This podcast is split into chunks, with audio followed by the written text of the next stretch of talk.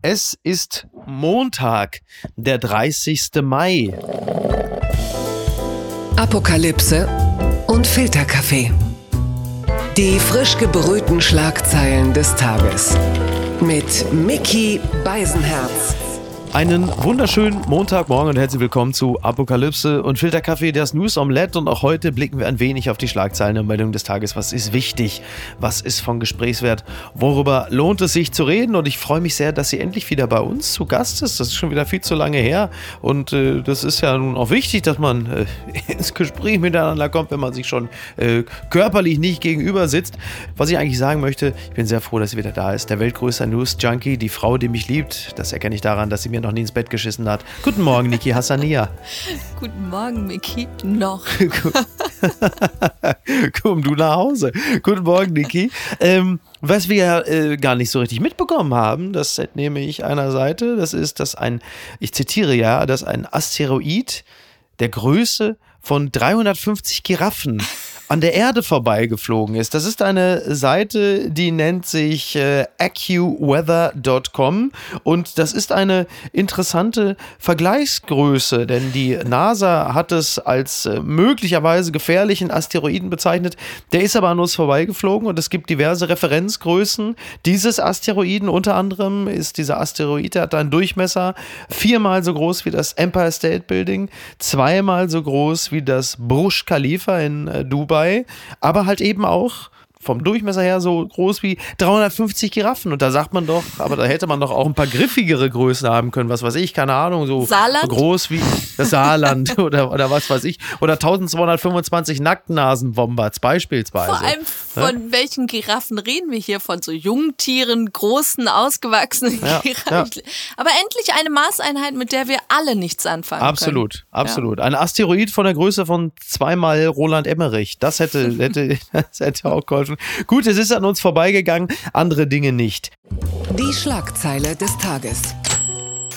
Lauterbach zu Affenpocken. Ich kann nicht aufhören zu lachen, wenn ich den Begriff Affen. Affenpocken. Aber gut, wir versuchen es ernst zu nehmen. Lauterbach zu Affenpocken. 40.000 Impfdosen bis Mitte Juni erwartet, das berichtet die Tagesschau. Insgesamt 240 Dosen Impfstoff geben Affenpocken seien bestellt, sagt Gesundheitsminister Lauterbach im Bericht aus Berlin.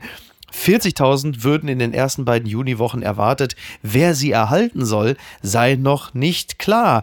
Ja, so manch einer äh, behauptet schon jetzt, das ist die gerechte Strafe für Karl Lauterbach, dass er jetzt immer in den Nachrichten den Begriff Affenpocken sagen muss. Ich, ich kann nur warnen, also wenn Ihnen äh, ein Orang-Utan schöne Augen macht und sagt, ich bin getestet, wir können es ohne machen, fallen Sie nicht drauf rein. Also ich glaube ja, die ersten Menschen geraten jetzt mittlerweile schon so in Panik, dass sie bereits Angst haben bei Gorilla Gorillas zu bestellen. Das ist, ist meine, Vermutung.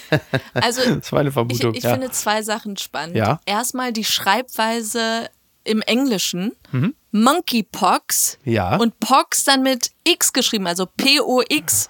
Wo ich mir schon klingt, dachte, ich kann diese Millennial-Schreibweise schon nicht ernst klingt nehmen. Klingt wie eine App. Geschweige denn die wirkliche Krankheit. Sorry, wir haben gerade zweieinhalb Jahre eine tödliche Krankheit, die über die Luft übertragen wurde. Welche denn? Was denn? Was war denn? Äh, ach, stimmt. Die haben jetzt überlebt. Ja.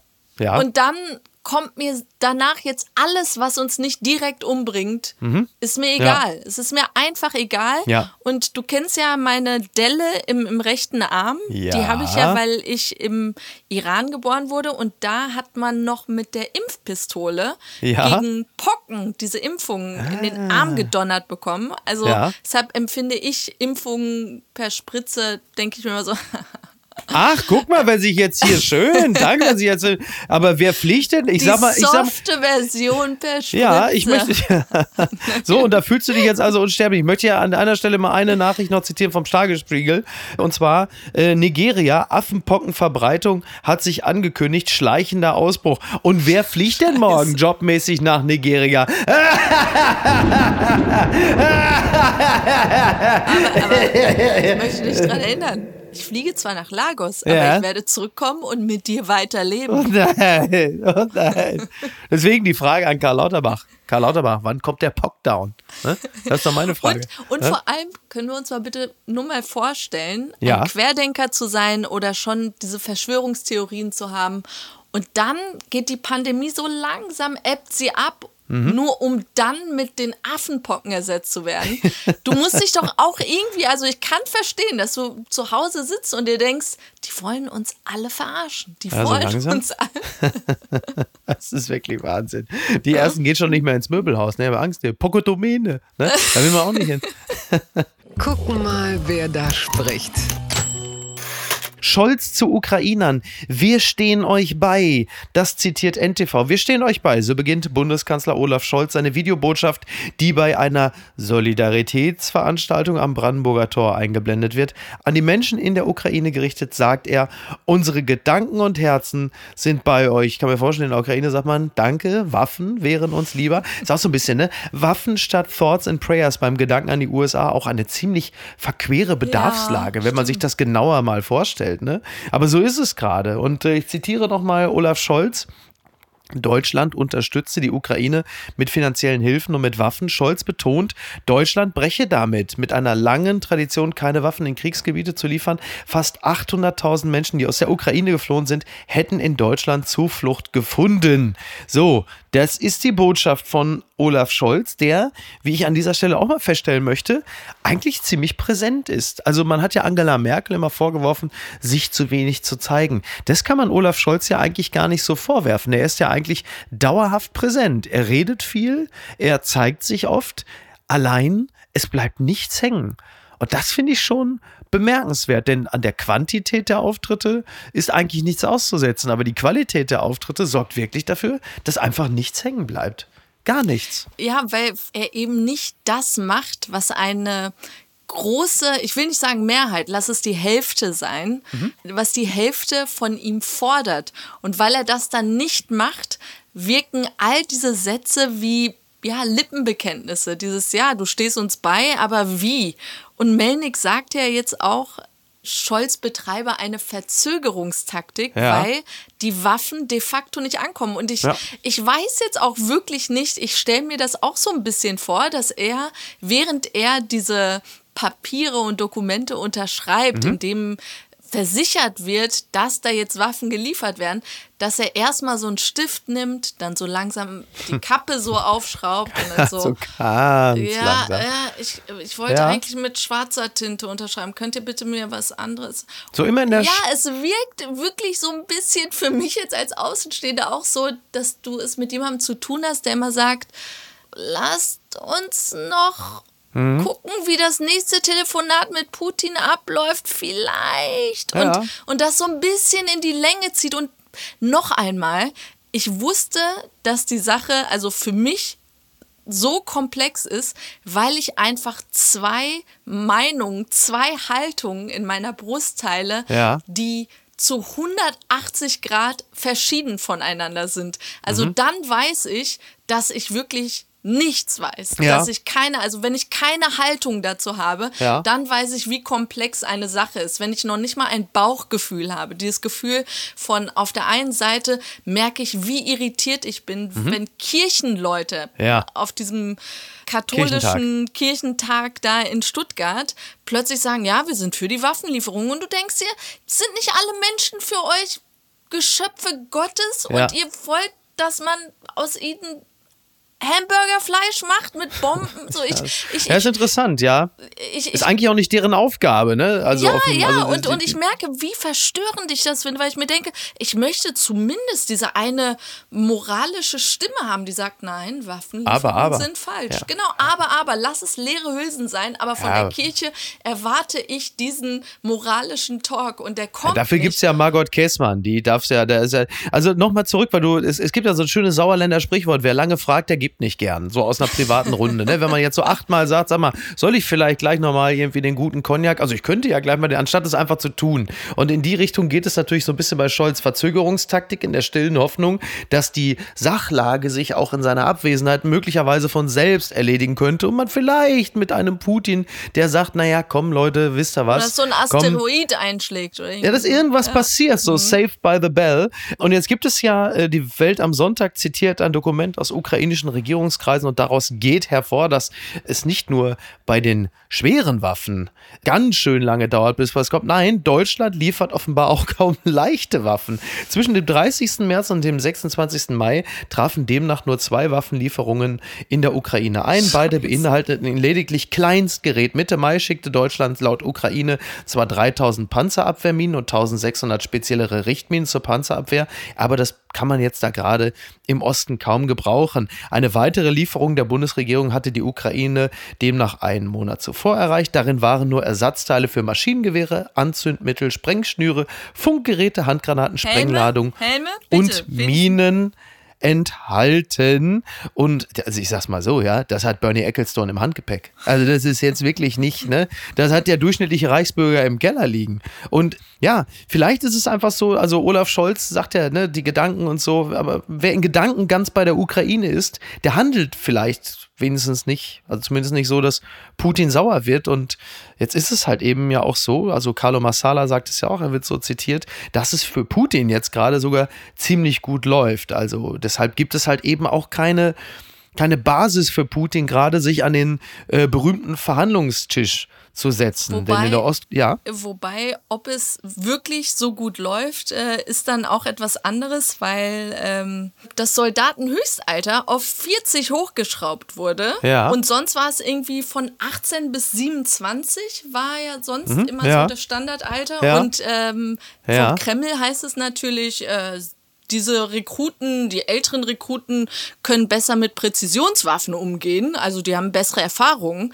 Und äh, für Außenstehende sieht es eher so aus, äh, die brauchen Leute, die haben mhm. keinen. Und auch die, die irgendwie wohl ein Jahr Wehrpflicht ablegen müssen, ja. konnten sich sonst immer sehr schnell damit befreien, dass sie zur Uni gegangen sind oder so. Also, ja. dass ihm gerade auch irgendwas wegbricht, ähm, so gut sieht es für ihn auch nicht aus, glaube ich. Ja, ja, also, oder es zeugt halt einfach davon, dass er es jetzt halt wirklich wissen will. Ne? Aber es ist halt so, ähm, das Problem, was die Ukrainer halt gerade haben, dass es ihnen halt wirklich äh, langsam an schweren Waffen fehlt. Das ist ein Problem. Und die Russen, so Masala, die hätten ihre Strategie erfolgreich geändert. Im Gegensatz zum bisherigen Kriegsverlauf gehen sie nicht mehr an breiten Abschnitten der Front vor, sondern ziehen ihre Truppen zusammen, um an kleinen Stücken der Front voranzukommen. Und dadurch haben sie derzeit eine personelle Überlegenheit. Ja, es ist äh, definitiv eine andere Strategie. Äh, fühlt sich alles gerade nicht so wirklich gut an. Und ja, man ist jetzt offensichtlich in einer anderen Phase des Krieges. Aber wir haben ja jetzt mittlerweile auch schon, ich glaube, es sind schon bald 90 Tage oder so, ne? Also. Aber du sagst gerade 90 Tage. Wir sprachen ja neulich auch darüber. Mein Gefühl von Ungeduld. Ja. Dieses, ähm, dass ich mich zu einer Generation zähle, die einfach Netflix-Serie kommt raus, gerade, mhm. man binscht es sofort weg alles ist so schnell. Man bestellt etwas bei Amazon Prime, es ist morgen ja. da. Man bestellt Essen, es ist in 20 Minuten da. Ja. Und diese Ungeduld, die antrainiert wurde in den letzten Jahren, das merke ich jetzt auch im Hinblick auf den Krieg. Ja. Dieses Gefühl von, ja, wenn ich aus dem Geschichtsunterricht, der 30-jährige Krieg, diese Zahl macht absolut keinen Sinn. 30 ja. Jahre, das, so war die Lebenserwartungsdauer von Menschen früher 30 Jahre. Kannst du dir vorstellen, dass dein ganzes Leben lang einfach ein Krieg bleibt? Und das mhm. ist so, eine Zeitspanne, die für mich keinen Sinn macht. Und ähm, deshalb merke ich auch, wie unrealistisch ich auf diesen Krieg blicke. So dieses, ja, ja jetzt, jetzt müssen wir doch echt zum Ende kommen irgendwie. Jetzt müssen wir doch eine Lösung finden. Es muss doch irgendwie eine Lösung. Und, und dann denkst du so, ja, aber was ist, wenn das wirklich 30 Jahre anhält? Ja, so, es ist, und sogar bei Waffenstillstand wird sicher nicht Frieden sein. Also worüber reden wir hier? Ich, Ach, es macht betroffen. Der 30-jährige Krieg, das wäre der Spitzname von Johnny Depp für Amber Heard, aber das ist ein anderes Thema. Das gibt's doch gar nicht. Verbraucherpreise. Lebensmittel könnten in diesem Jahr um weitere 10% teurer werden. Das berichtet der Spiegel. Verbraucher, das ist schön, dass ich da lache, ne? Verbraucher müssen pro Kopf und Jahr mit durchschnittlich 250 Euro Mehrkosten für Lebensmittel rechnen, zeigt eine Studie der Allianz. Doch die Preissteigerungen fallen bei einzelnen Produkten sehr unterschiedlich aus. Ja, das ist ja nun äh, niemandem verborgen geblieben, dass alles immer teurer wird und das wird vermutlich noch ein bisschen höher gehen. Also die Teuerungsrate kletterte insgesamt ja schon äh, jetzt um 7,4 Prozent. Und das Statistische Bundesamt wird heute die ersten Mai-Daten veröffentlichen und Experten und Expertinnen rechnen mit einer Beschleunigung auf äh, wahrscheinlich 7,6 Prozent. So, und äh, klar, ne? Also es wird alles insgesamt noch teurer. Und die heftigsten Anstiege, die äh, gab es unter anderem bei Ölen und Fetten, Mehl und Nudeln, ne? vor allem getrieben durch die russische Invasion in der Ukraine. So. Also die perfekte und, äh, Zeit, um seinen moralischen Kompass und sein Rückgrat zu entdecken, meinst du politisch? Absolut. Ja, aber das Thema, äh, das haben wir natürlich schon ansatzweise in Frankreich gemerkt. Da ist die Kaufkraft ein, ein großes Thema gewesen. Wir werden es wahrscheinlich irgendwann sehen, wenn es dann die ähm, Landtagswahl in Niedersachsen geben wird. Ich weiß nicht, wann die ist, im Oktober oder so. Aber das wird natürlich ein Thema sein, auf das sich auch trefflich dann noch drauf äh, sich setzen lässt. Also da werden auch ganz andere Parteien höchstwahrscheinlich noch mit um die Ecke kommen im Sinne von, ja, so ist sie, eure Ampelkoalition. Ne? Sie konzentriert sich auf die Ukraine, aber euch Bürgerinnen und Bürger lässt sie allein mit den teuren Sachen. Unter anderem übrigens Milchprodukte. Die könnten nach Angaben des Branchenverbandes bald deutlich teurer werden. Gut, äh, da muss man sagen, da blickt man dann in äh, deutschen Szenevierteln irgendwo zwischen Berlin und Köln natürlich ganz entspannt drauf. Das wird schon seit einiger Zeit nicht mehr konsumiert. Aber was jetzt gerade ganz interessant ist, ist, ähm, dass es so ist, dass der Spargel, ja, die Spargelbauern, die klagen, denn äh, es ist so, dass ganz viele Deutsche sich nicht mehr für Spargel interessieren. Er gilt jetzt als Zitat verzichtbares Gemüse. Also das ist wohl so, der Spargel ist so günstig wie lange nicht mehr, wird in dieser Saison aber deutlich weniger als vor einem Jahr gekauft, weil man einfach glaubt, ist er teuer. Also weiß, dünn, unterirdisch und mittlerweile bei Deutschen überraschend unbeliebt. Der Spargel ist quasi der Fink Kliman unter den Gemüsen. Ne? Buntspargel rutscht preislich fast unter den Stundenlohn der Erntehelfer. Ne? Der Spargel. Habe ich, ich meine, gut, der Vorteil ist, in, in deutschen Badezimmern riecht es es jetzt vielleicht schon wieder besser. Das ist ja voll. Ja, ich bin auch kein, also ich habe mir auch nie was aus der Spargelsaison gemacht. Das war mir einfach immer total Ich fand die Soße Hollandaise einfach immer so gut. Ich das war die klar. So das war klar. Aber einfach so, du hast den Spargel ja, einfach auf dem Teller liegen. Ja. Aber ist es nicht auch tatsächlich das Wesen des Spargels, dass niemand sich für den Spargel interessiert, sondern man den Spargel erst dann lecker findet, wenn man halt einfach kiloweise Hollandaise drüber kippt? Das ist doch bei, eigentlich bei allen so, oder? Also man hat doch eigentlich implizit zugegeben, dass der Spargel einfach völlig öde ist und langweilig. Und äh, erst mit dieser Soße, wenn man ihn darin ertränkt, dann schmeckt es gut. Ich glaube, wir legen uns gerade mit ganz vielen Deutschen an. Ja, offensichtlich ja nicht, sonst würden sie das Zeug ja kaufen. Ja. Ne? Also wir springen da im Grunde genommen, wir surfen jetzt auf der Anti-Spargelwelle, was ja jetzt gerade passiert. Nein, aber, ja? aber mal im Ernst, äh, kurz dazu. Ja. Generell, dass alles teurer wird. Ich befürchte, das ist echt das nächste Problem. Die wachsende Armut in Deutschland und ja. äh, überhaupt überall, dass es wachsende Armut geben wird.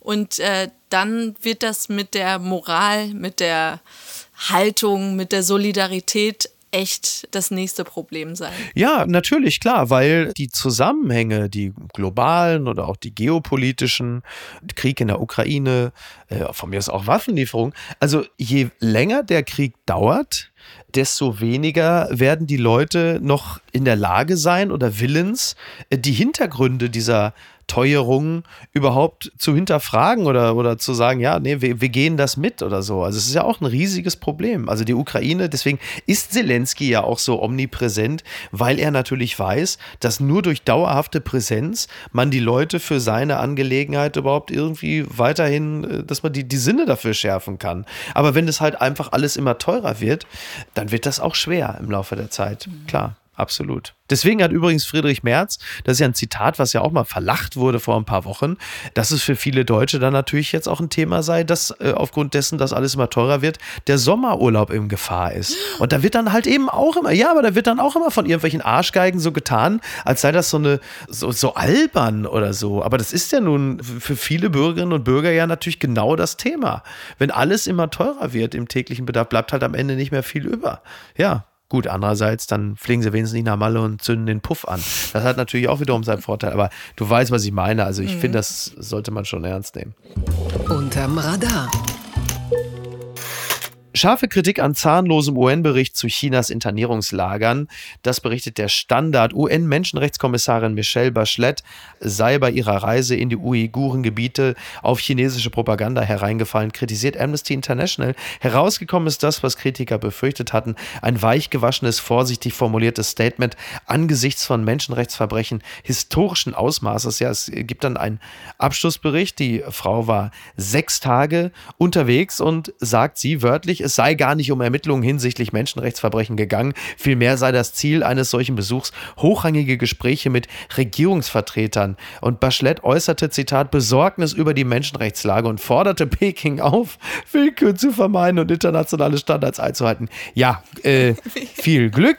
Ne? Wir kennen ja die Xinjiang Papers, also wie gesagt, sechs Tage. Das erinnert mich so ein bisschen an äh, Franz Beckenbauer damals.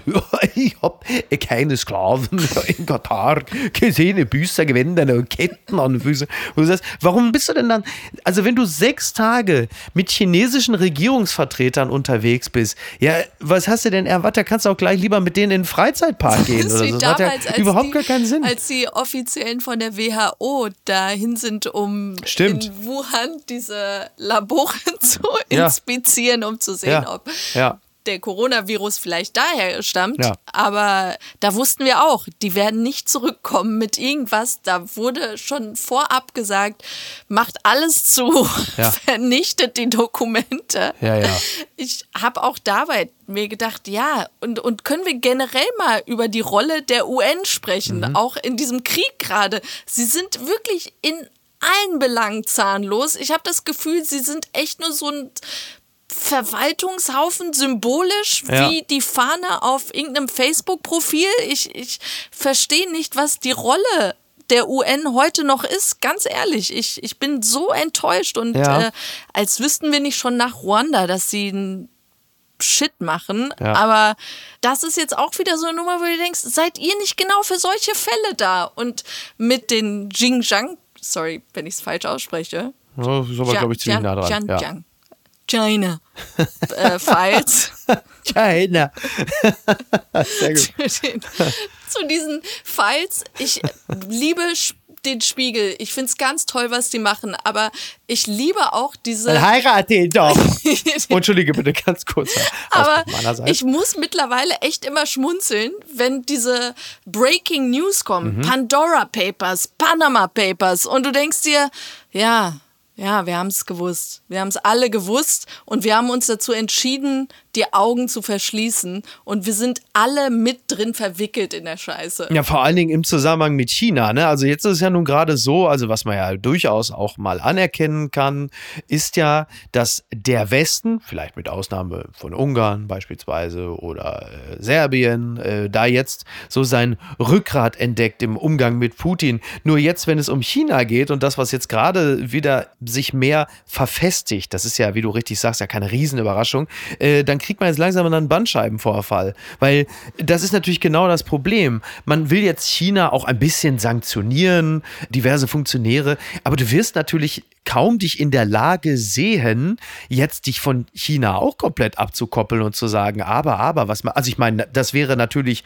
moralisch geboten, denn was da passiert mit den Uiguren, über eine Million, Stichwort Folter, Horror, Schießbefehl, Horror. Internierungslager, ist natürlich, ist natürlich ab, sind Abgründe. Ja. Nur du müsstest dich dann von einem weiteren riesigen Teil der Wirtschaftspartnerschaft komplett lossagen. Das wäre moralisch richtig. Die Frage ist nur, ob man sich in der Lage sieht, dies zu tun und ja, und du machst dann halt wieder, du bist jetzt in dem Bereich, dass, also da wird Habeck aber, ich meine, wir haben ja schon festgestellt, er wirkt ja unangenehme, oh, oh, oh, er wirkt unangenehme Wahrheiten ja immer hoch, aber wenn es jetzt auch noch um China geht, dann sieht es aber wirklich so, so langsam so aus, als würde ihm die Leber gleich oben rauskommen, weil dann, wie willst du das machen? Also, ja. oder irgendwann sagst du, weißt du was, Kinders, das hat ja einfach alles gar keinen Sinn, wir haben alle unsere Fehler. Wisst ihr was, Leute? Komm, ah, oder? Na, ah, ihr seid es doch. Ich, ich merke einfach, wie komisch das Ganze gerade wird, dass solche Veröffentlichungen in erster Linie wirklich für den Westen unangenehm sind, ja. man nicht das Gefühl hat, dass die Chinesen sich dann schämen dafür, und ich spreche jetzt von der Regierung, ja. aber dass sie die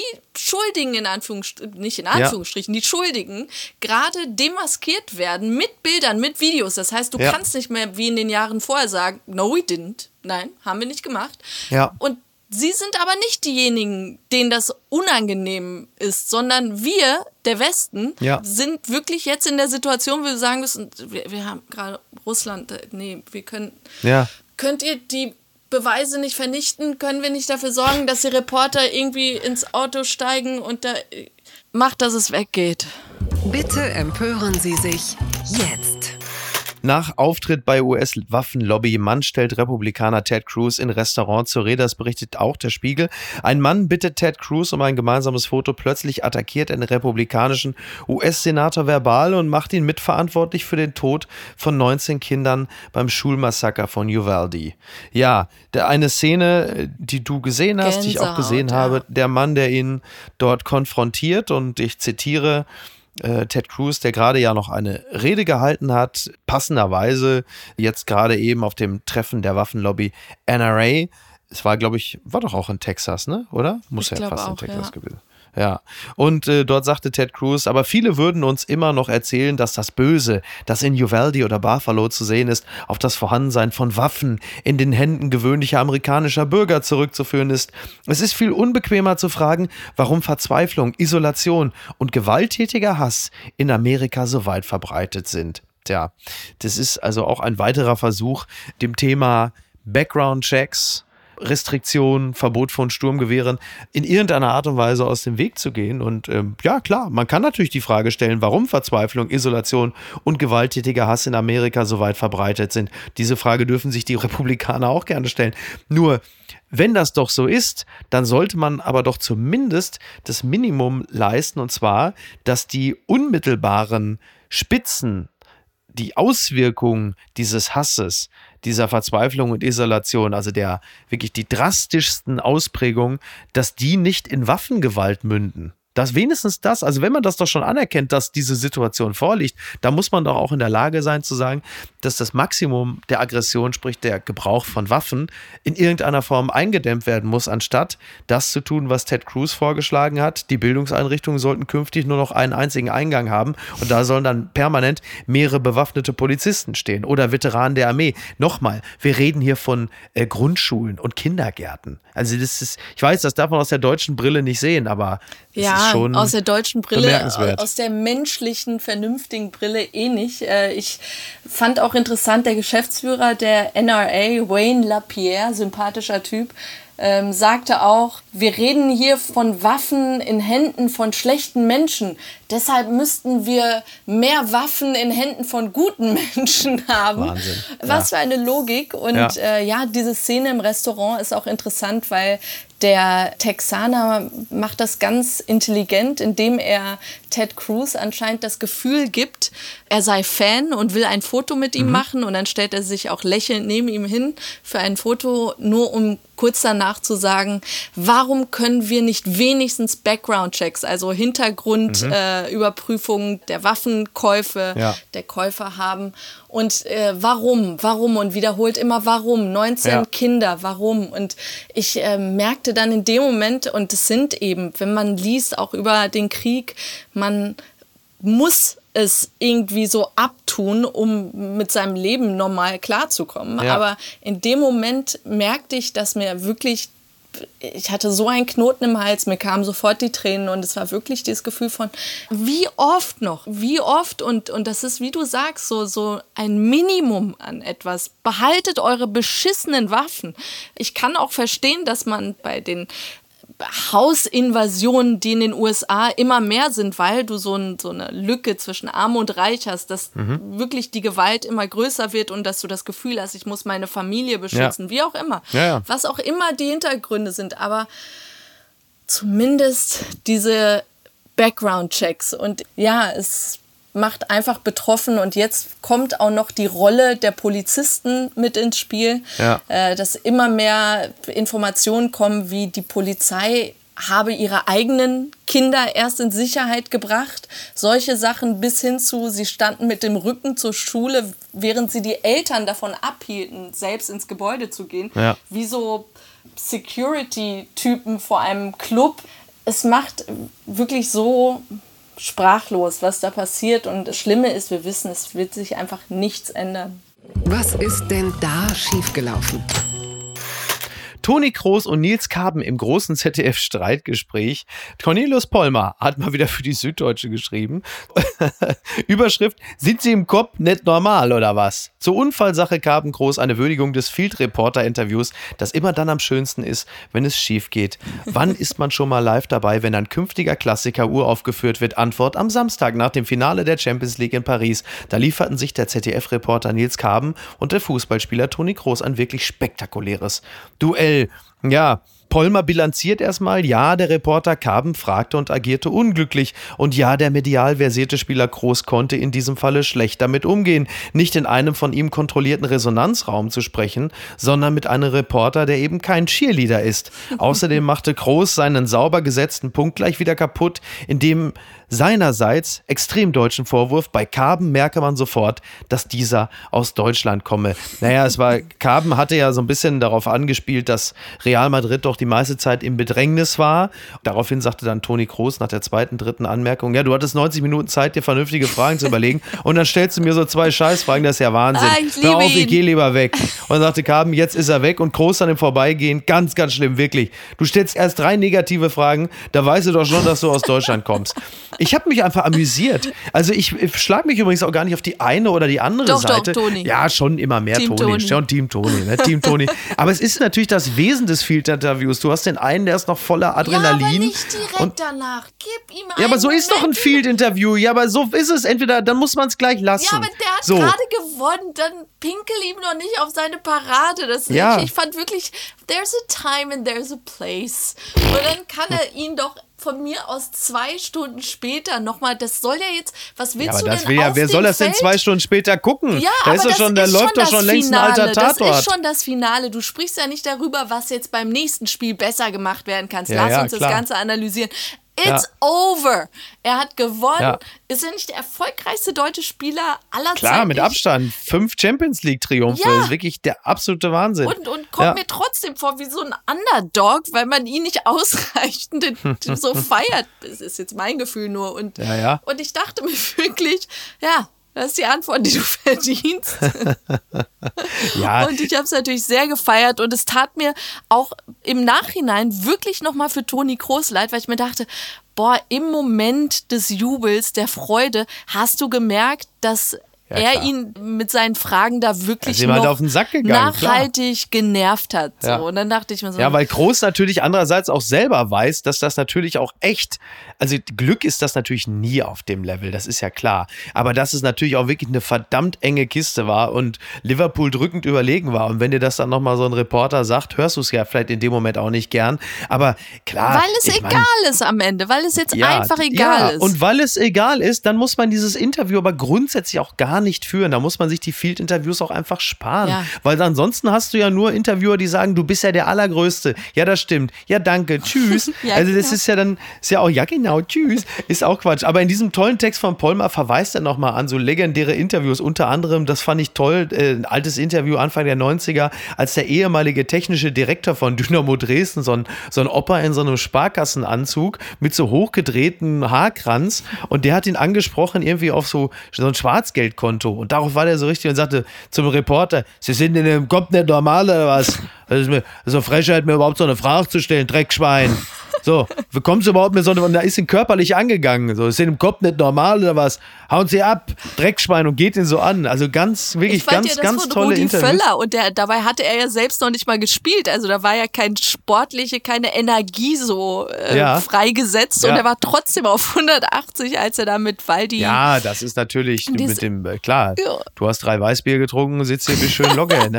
und das, das war für mich, war das damals, weiß ich noch, so, so etwas ganz Neues dieses, wow. Da sagt, ja, was passiert hier gerade? Ja. Und deshalb, ich liebe Live-Fernsehen dafür, wird Live-Fernsehen einfach immer überleben. Total, ja. exakt. Ja, ich liebe das ja auch. Ich finde das doch auch toll. Wir wollen immer, gerade im Fußball, wir wollen mehr Emotionen, wir wollen mehr Unberechenbares, aber das bitte sachlich und geplant. So, klar, aber das ist das Letzte, was noch, was Polmer auch zitiert, ist toll, als Axel Schulz, nämlich als Experte, dann für RTL beim Promi-Boxen als Ringreporter zum Einsatz kam. Da ist er dann einfach zu einem Trainer hingegangen und hat auch keine Fragen gestellt, sondern er hat dem Trainer einfach nur sein Mikro hingehalten und sagte dann zu dem Trainer: So, jetzt sag mal deine Sachen. Fantastisch. Das ist einfach toll.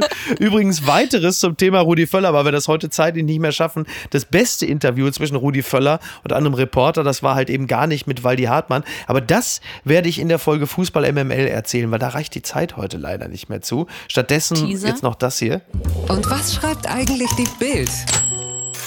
Das müssen wir noch erwähnt haben, meine Lieblingsmeldung dieser Woche, die hast du mir ja geschickt. Lilly Becker im Briten-Interview über Sohn Amadeus und Boris. Zitat, vielleicht erkennt er seinen Vater nicht wieder. Jesus. Das ist doch der absolute Wahnsinn. Also nur kurz, also es ist so, so Boris Becker wird höchstwahrscheinlich sagen wir, ein, ein Vierteljahr wirklich im Gefängnis bleiben. Was? So. oh nein, jammer Boris. Und dann ist es jetzt so, dass Lilly Becker, die gibt ja derzeit sehr viele Interviews und dann hat sie unter anderem darüber geredet, wie schwer es ist, Amadeus, Amadeus zu erklären, dass Boris im Knast ist. Und dann mutschmaßt sie, wie das sein könnte, wenn Boris aus dem Gefängnis kommt. Und dann kommt der legendäre Satz, vielleicht erkennt er seinen Vater nicht mehr. Also ganz kurz. Wir erinnern uns noch an die legendäre Geschichte mit Anna Ermakova. Der Vaterschaftstest. Der Vaterschaftstest. Er hat auf einen Vaterschaftstest bestanden, ja. weil er dachte, vielleicht bin ich es gar nicht. Ja.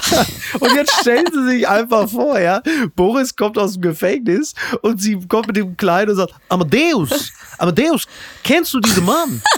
Amadeus. Und dann siehst du, wie er so, äh, ah, Amadeus denkt einfach, er hat so eine Aging Filter-App ja, benutzt. Face, Face das bin doch ich in alt. Amadeus, erkennst du diesen Mann? Und er so, ah, ich weiß nicht, ich weiß nicht genau, hm, wer könnte das sein? Weiß ich nicht. Das ist wirklich so absoluter Wahnsinn, ey. Anderthalb Jahre, er kennt ihn einfach Warum nicht. Warum kann Lilly Becker nicht wie jede andere ja? einfach das Familienalbum für exklusiv öffnen? Du bist wirklich so. sowas von So wie abgezockt. die alle es machen, so hier, ja. ich, schöne Familienfotos. Du bist wirklich so, also das, das muss man wirklich sagen, wenn wir schon Lilly Becker dafür kritisieren, dass sie sich in, dass sie jetzt so viele Interviews gibt und dann kommst du jetzt noch mit dem Familienalbum. Ja Öffne dein ich, Familienalbum für uns. Ich darf mich nie von dir trennen. Also alleine schon wegen des Kompromates, das du gegen mich hast und jetzt auch noch das Familienalbum, die ganzen Fotos, um Gottes Willen. Stattdessen, Niki, und jetzt das wirklich noch für dich. Wir haben schon heillos überzogen, aber das müssen wir noch machen. Also, Jasmin Schreiber als wir am Samstag in Essen bei Aprofika Live auf der Bühne waren, hatte mir etwas zugespielt und das wusste ich gar nicht. Und zwar eine Post von Wagner. Ich sag nur so viel. Es gab ein Coming Out Anfang der 2010er einer beliebten deutschen Talkshow-Moderatorin. Und auch dazu ließ sich Franz Josef Wagner ein auf eine Art und Weise, die ich so nicht für möglich gehalten hätte. Bist du soweit? Oh oh.